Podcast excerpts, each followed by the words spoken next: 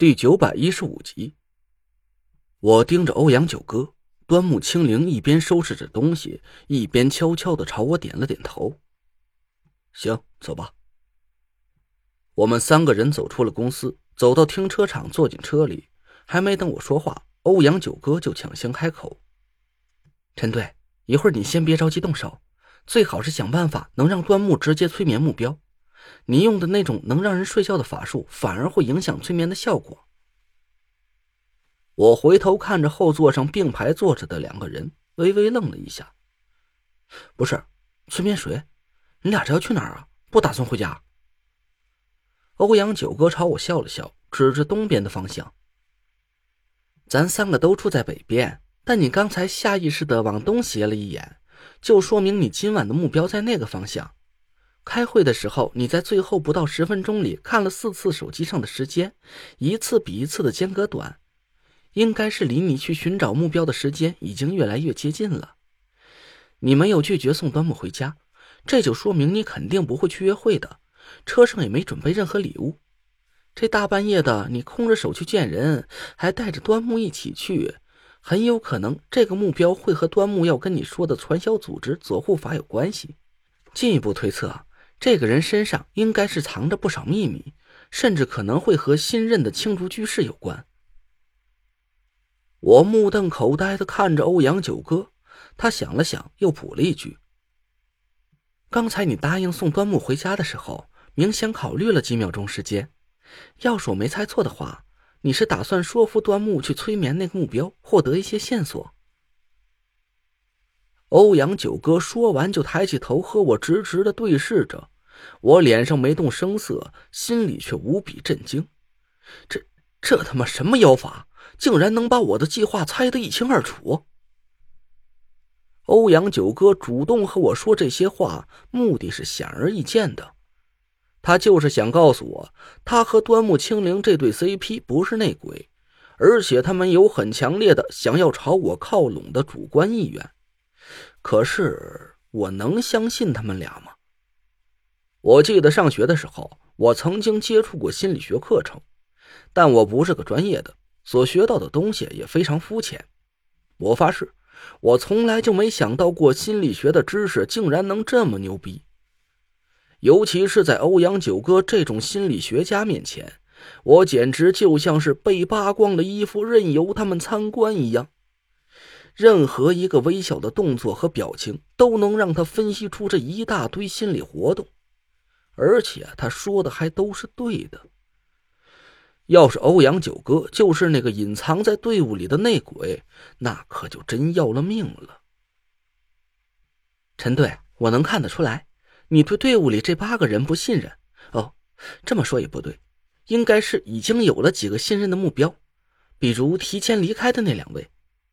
我现在的任务很紧迫，要是你一直都把精力放在提防内鬼上，会造成极大的内耗，所以就必须在最短的时间内揪出内鬼，尽快把工作重心转移到青竹居士身上。我找不到任何反驳欧阳九哥的理由，索性点了支烟，回头看着他：“你的意思是，你们两位是值得我无条件信任的？”陈队，用科学的方法来分析。我的建议是一种最佳的方案。欧阳九哥笑道：“八个人里，无论有几个内鬼，最简单的方法就是把人员分成两个组，分别排查。运气好的话，一次性可以洗脱一个组的所有成员的嫌疑。你之前用的那个逐个排查方法是很蠢，呃，不合理的。”我心里一动，大致听明白了欧阳九哥的意思。先把几个不可能的人排除在外，剩余所有嫌疑人分成两个组，分别交代相同的任务。出了问题，就是这个组里隐藏着内鬼；而没出问题的一组，就是全员清白的。嗯，就是这个意思。最有可能出问题的就是原二号仓库的五个人。现在我和端木，欧阳九哥指了指他身边的端木清灵，说：“我们俩自然就分成一组了，其他三个人。”要是不出问题的话，那就说明我们俩有一个，也有可能两个人都是内鬼。我立马接口说：“要是你们两个组都没问题的话，那就可以确定内鬼是在王才、胡小蝶和何宁宁这三个人之中。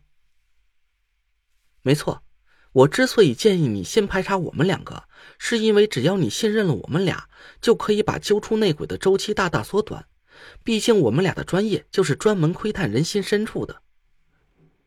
我笑着点了点头，故意问了欧阳九哥一句：“那你打算让我怎么信任你俩呢？”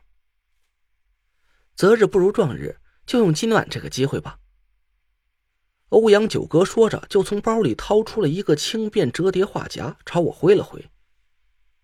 我们俩配合你今晚的行动，要是完不成任务的话，你可以直接把我们送回总部审查。